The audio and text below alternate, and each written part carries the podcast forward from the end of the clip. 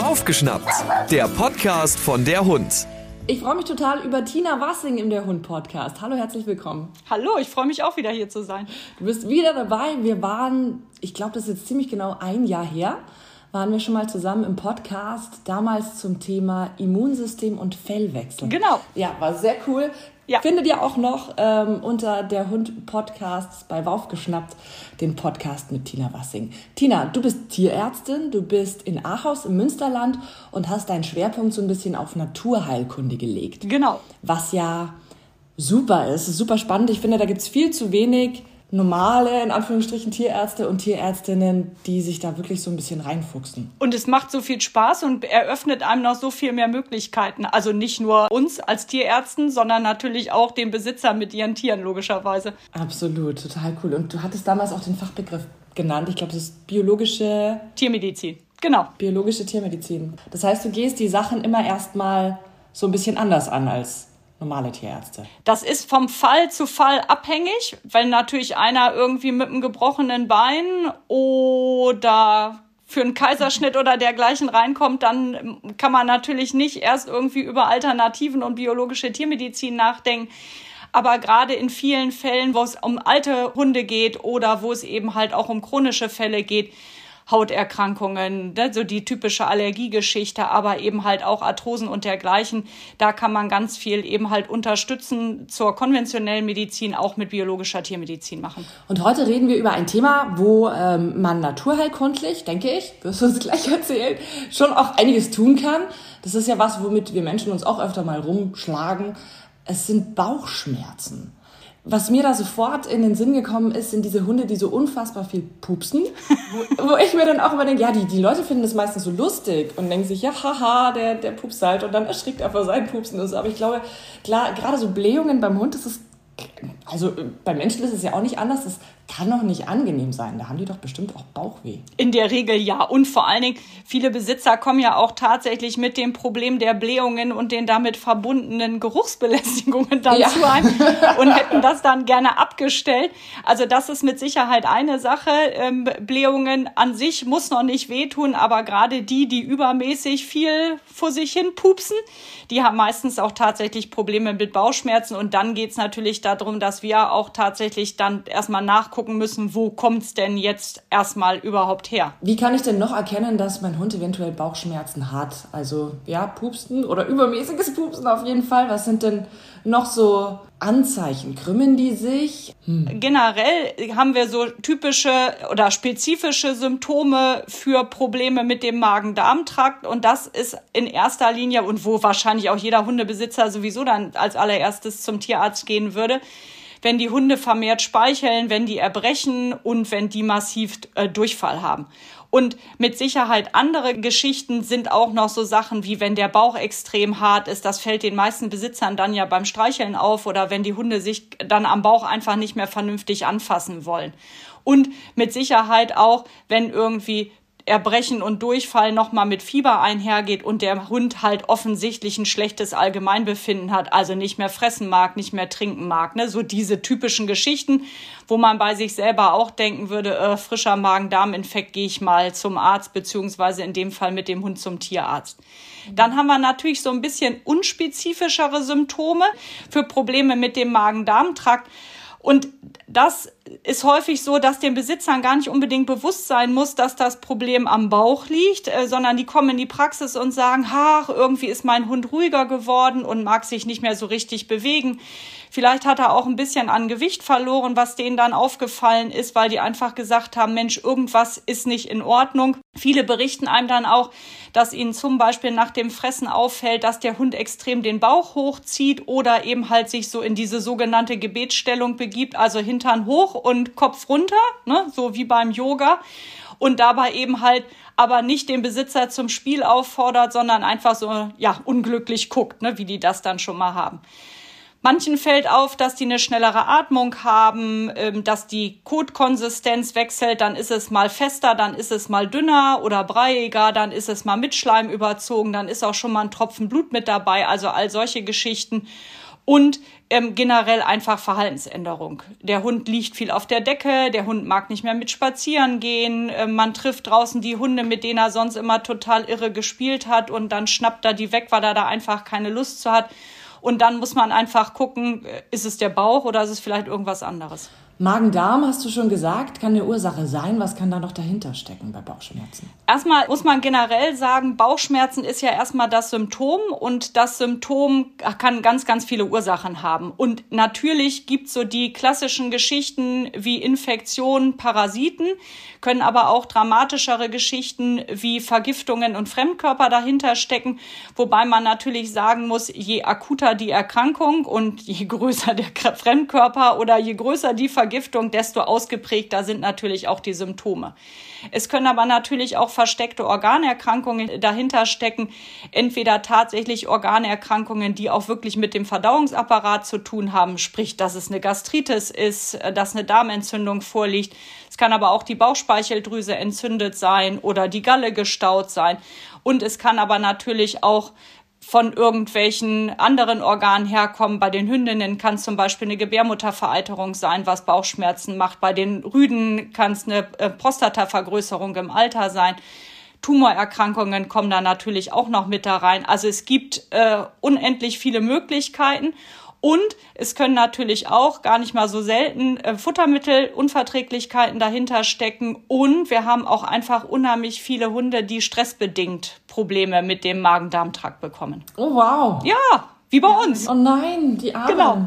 Warum soll es denen besser gehen als uns? Macht es aber auch für viele Besitzer leichter, das dann auch dann so in den Kontext zu bringen, weil die einfach sagen, ach ja, kenne ich von mir selbst und wenn das und das äh, dazu kommt, dann habe ich eben halt auch Schwierigkeiten irgendwie mit Durchfall und Bauchschmerzen und dann können die das auch entsprechend für ihren Hund besser einordnen. Also wahnsinnig weites Feld, äh, was Bauchschmerzen angeht. Wann ist denn so der Punkt, ähm, wo du sagst, ab zum Tierarzt? Dann, wenn wir selber auch zum Arzt gehen würden. Also dann, wenn wirklich das Erbrechen anhält, wenn die Hunde Fieber haben, wenn sie vor allen Dingen nichts mehr trinken wollen.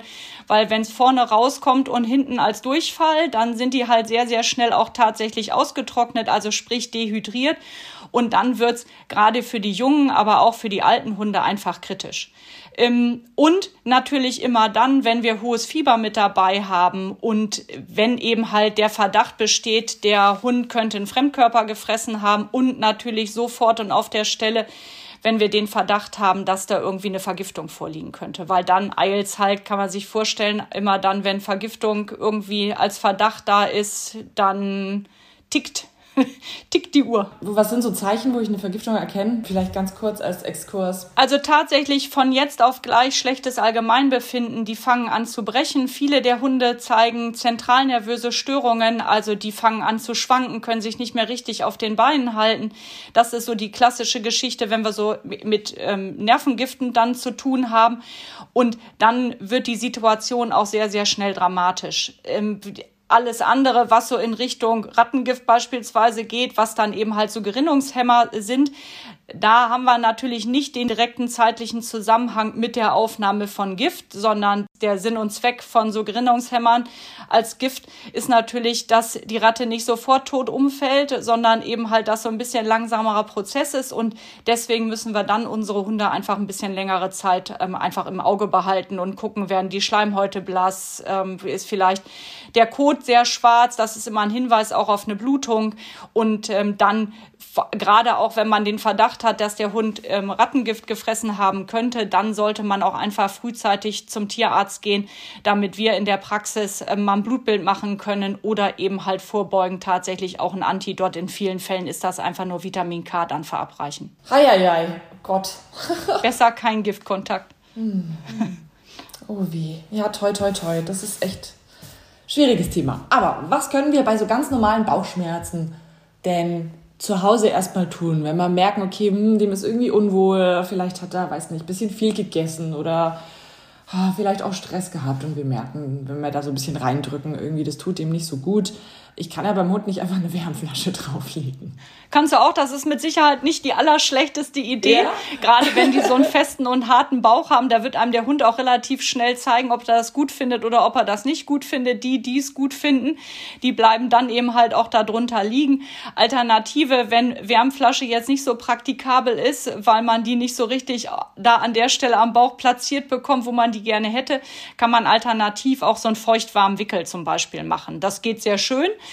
Wie gesagt, die Hunde zeigen einem sehr gut, ob sie das das gut finden oder nicht. Äh, wenn der Hund die ganze Zeit dann immer genervt aufsteht, dann findet das mit Sicherheit nicht gut und dann sollte man es auch weglassen. Aber mit warmem Wickeln bist du schon mal nicht schlecht.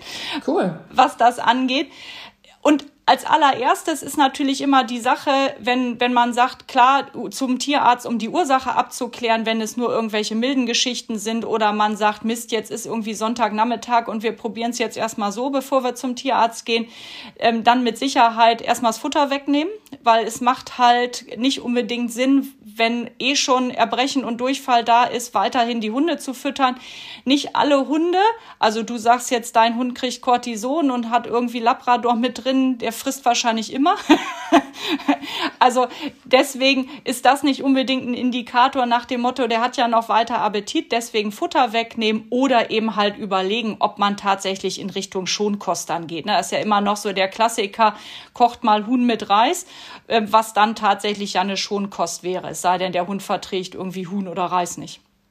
Andere Möglichkeit, gerade wenn man davon ausgeht, dass es sich um eine ähm, infektiöse Erkrankung handelt, dann hilft auch immer morosche Möhrensuppe, dieses, wo man Ewigkeiten die Möhren kocht wenn man einen Hund hat, der das dann auch fressen mag, dann hilft das sehr gut gegen Bakterien, Viren und vor allen Dingen auch gegen die Toxine, weil durch diesen elendig langen Kochprozess werden eben halt sogenannte Oligosaccharide in den Möhren frei und die konkurrieren dann an der Darmwand äh, mit den Bakterien und Viren und kleben besser an der Darmwand als die Bakterien und Viren und deswegen hat das eben halt einen antiinfektiösen Effekt. So deswegen zum Thema äh, morosche Möhrensuppe. Und das, was immer total wichtig ist, dass einem als Hundebesitzer bewusst ist, dass man nicht einfach an seinen eigenen Apothekerschrank geht, kurz überlegt, was habe ich denn selber das letzte Mal genommen, als ich irgendwie Bauchschmerzen hatte und das dann ich sag jetzt mal, wahllos in den Hund reinwirft.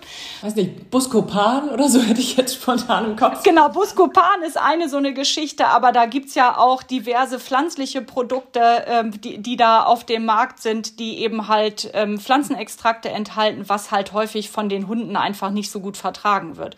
Und es gibt aber natürlich auch, dass man sagt, na, mein Hund hat jetzt eine Gastritis, ich gebe jetzt mal Omeprazol oder dann sagt man, na, der Hund hat Bauchschmerzen, Buscopan habe ich nicht mehr da. Deswegen nehme ich jetzt mal irgendwie eine Ibuprofen, wird schon auch helfen. Oh nein. Ja, genau. Also dann hat man nämlich das erste Problem mit irgendwie Magen-Darm mit so ein bisschen Durchfall und Erbrechen direkt noch um eine Vergiftung ergänzt und muss dann tatsächlich dann im Notdienst zum Tierarzt. Also deswegen am besten gar nichts geben oder wenn sich vorher entsprechend erkundigen, was man in solchen Fällen geben kann. Und da sind wir dann tatsächlich bei den Möglichkeiten ähm, der Alternativmedizin, wenn man dann ja immer so schön hört und liest. Also entweder klassische Homöopathika, ich denke mal, das, was viele derjenigen Zuhörer schon mal gehört haben, sind so äh, Medikamente wie Nux vomica und Ipecacuana, die dann zum Einsatz kommen und eben halt bei Bauchschmerzen ähm, das Nux vomica vor allen Dingen eingesetzt wird oder eben halt Ipecacuana vor allen Dingen dann bei Erbrechen.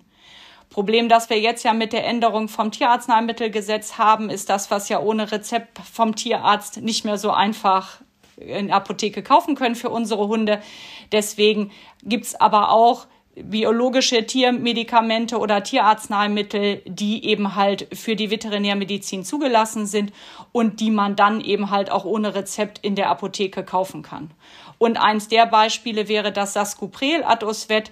Und das hat eben halt von den Inhaltsstoffen her genau das, was wir wollen. Es ist beruhigend für den Magen-Darm-Trakt und reguliert zusätzlich noch die Darmfunktion. Und da ist zum Beispiel drin Kamille und Jasmin. Also ich denke mal, das ist so das, Kamille kennen wir alle, ne? Kamillentee bei Bauchschmerzen hilft auch.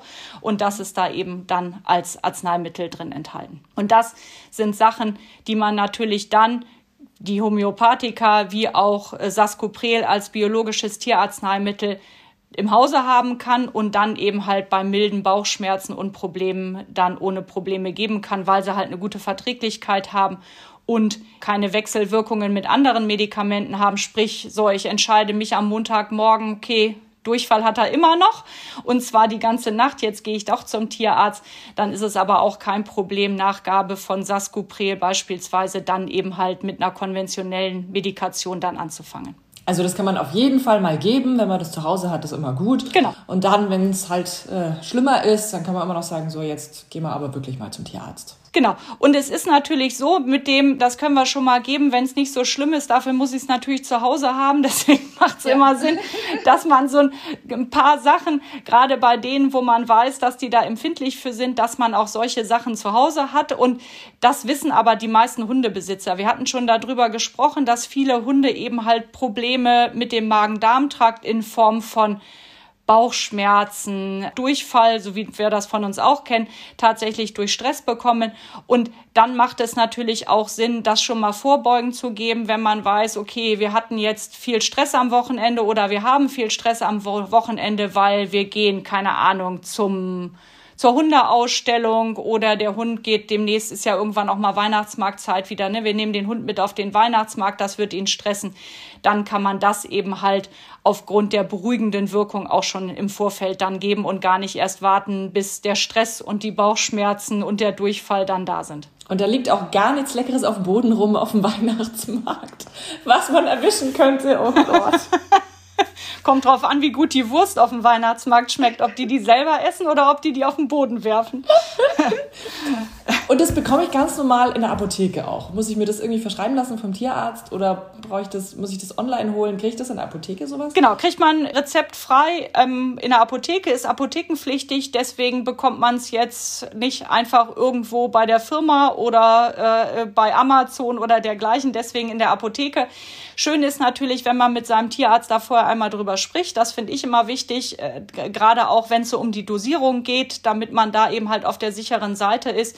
Und äh, mitunter haben ja auch Tierärzte nochmal andere Ideen in petto, gerade auch wenn man so sagt, ah, es ist ein wiederkehrendes Problem, dass man als Tierarzt dann auch nochmal mit dem Besitzer darüber spricht, Mensch, vielleicht ist es doch eine Futtermittelunverträglichkeit, dass wir da nochmal in die Richtung gucken. Oder man dann sagt, Mensch, Sie berichten mir jetzt, der hat jetzt in den letzten vier Wochen fünf oder sechs Mal Bauchschmerzen gehabt und dann nimmt man doch mal ein Blutbild ab oder macht man Ultraschall vom Bauch, um einfach mal zu gucken, ob da mehr hintersteckt. So, was das angeht. Also es sollte generell ja nicht so sein, dass die Selbstmedikation den Tierarzt ersetzt und genauso wie bei uns auch, wenn man immer grundlos Bauchschmerzen hat, würde man ja doch irgendwann mal den Weg zum Arzt einschlagen. Auf jeden Fall, auf jeden Fall. Am allerbesten kommt es aber erst natürlich gar nicht zu Bauchschmerzen. Gibt es denn so ein paar Sachen, die ich im Alltag mit meinem Hund beachten kann, um das Risiko möglichst gering zu halten? Da gibt es natürlich diverse viele. Die eine Sache ist, äh, sind wir wieder bei der Fütterung, dass man eben halt nicht ständig und permanent äh, das Futter wechselt, wobei es jetzt nicht darum geht, dass man mal von dem einen Trockenfutter aufs andere Trockenfutter ähm, umschwenkt, sondern da geht's wirklich mehr so um so generelle Futterumstellungen. Also wenn ich einen Hund habe, der bis jetzt nur Trockenfutter bekommen hat, dann ist es mit Sicherheit keine gute Idee, den von jetzt auf gleich auf eine Rohfleischfütterung umzustellen, weil sich einfach auch der ganze Darm und auch die Darmflora, das Darmmikrobiom auch auf die veränderte Fütterung dann umstellen muss. Dann eine ganz wichtige Geschichte sind regelmäßige Entwurmungen. Was schön ist, wenn das nach Bedarf gemacht wird, also wenn nicht einfach irgendwie drei, viermal im Jahr eine Wurmkur gegeben wird, sondern wenn man tatsächlich regelmäßig gucken lässt, wie sieht's denn hier mit einer aktuellen Verwurmung aus gerade wenn man junge Hunde hat, ist das Thema Verwurmung häufig ein viel größeres als bei den erwachsenen Hunden, weil die jungen Hunde erstmal auch so eine immunologische Abwehrmöglichkeit gegen die Würmer entwickeln müssen und dafür brauchen die natürlich auch die ein oder andere Infektion. Aber jeder Hundebesitzer, der schon mal gefühlt über Wochen Probleme mit Reinfektion mit Giardien hatte, hat eine ungefähre Vorstellung, was ich mit Verwurmung meine. Und zu Verwurmung gehört natürlich auch Hygiene. Das ist auch eine ganz wichtige Geschichte. Gerade wenn man weiß, okay, äh, ich hatte Giardien, dann muss man einfach auch mal gucken, dass man die typischen Kackstellen im Garten mal einmal so desinfiziert, dass man wirklich auch die Giardienreste damit abtötet. Oder eben halt die typischen Hundeausläufe dann mal für eine Zeit lang meidet, dass man sich das nicht immer wieder einfängt. Und wenn generell einfach auch natürlich äh, Gesundheitsprophylaxe, da sind wir wieder, je älter die Hunde werden, desto größer ist natürlich auch die Wahrscheinlichkeit, dass man irgendwas an Organerkrankungen hat, sei es jetzt tatsächlich in Richtung Nierenerkrankung, Gebärmutter, ähm, also ne, Gebärmutter oder eben halt Prostata bei den Rüden beziehungsweise die Gebärmutter bei den Hündinnen, aber eben halt auch so Sachen Milzerkrankungen, also in Richtung Tumorgeschehen und natürlich vor allen Dingen allen voran auch die Bauchspeicheldrüsenentzündung. Und nicht alle Hunde haben so direkt sofort Symptome, dass man auch direkt an eine Pankreatitis, also an eine Bauchspeicheldrüsenentzündung denkt. Deswegen auch da nochmal der Hinweis, man kann Kot- und Blutuntersuchungen machen, um eben halt da ein Risiko einzuschätzen. Das ist halt das mit der Gesundheitsprophylaxe. Und natürlich verhindern, dass der Hund unterwegs allen Dreck aufsammelt. Soweit es denn möglich ist. Absolut, ja. Klasse. Ich sage vielen herzlichen Dank, Tina Wassing, und vielleicht bis bald. Wäre schön. Bis bald, würde mich freuen. Ciao. Tschüss. Hör mal wieder rein.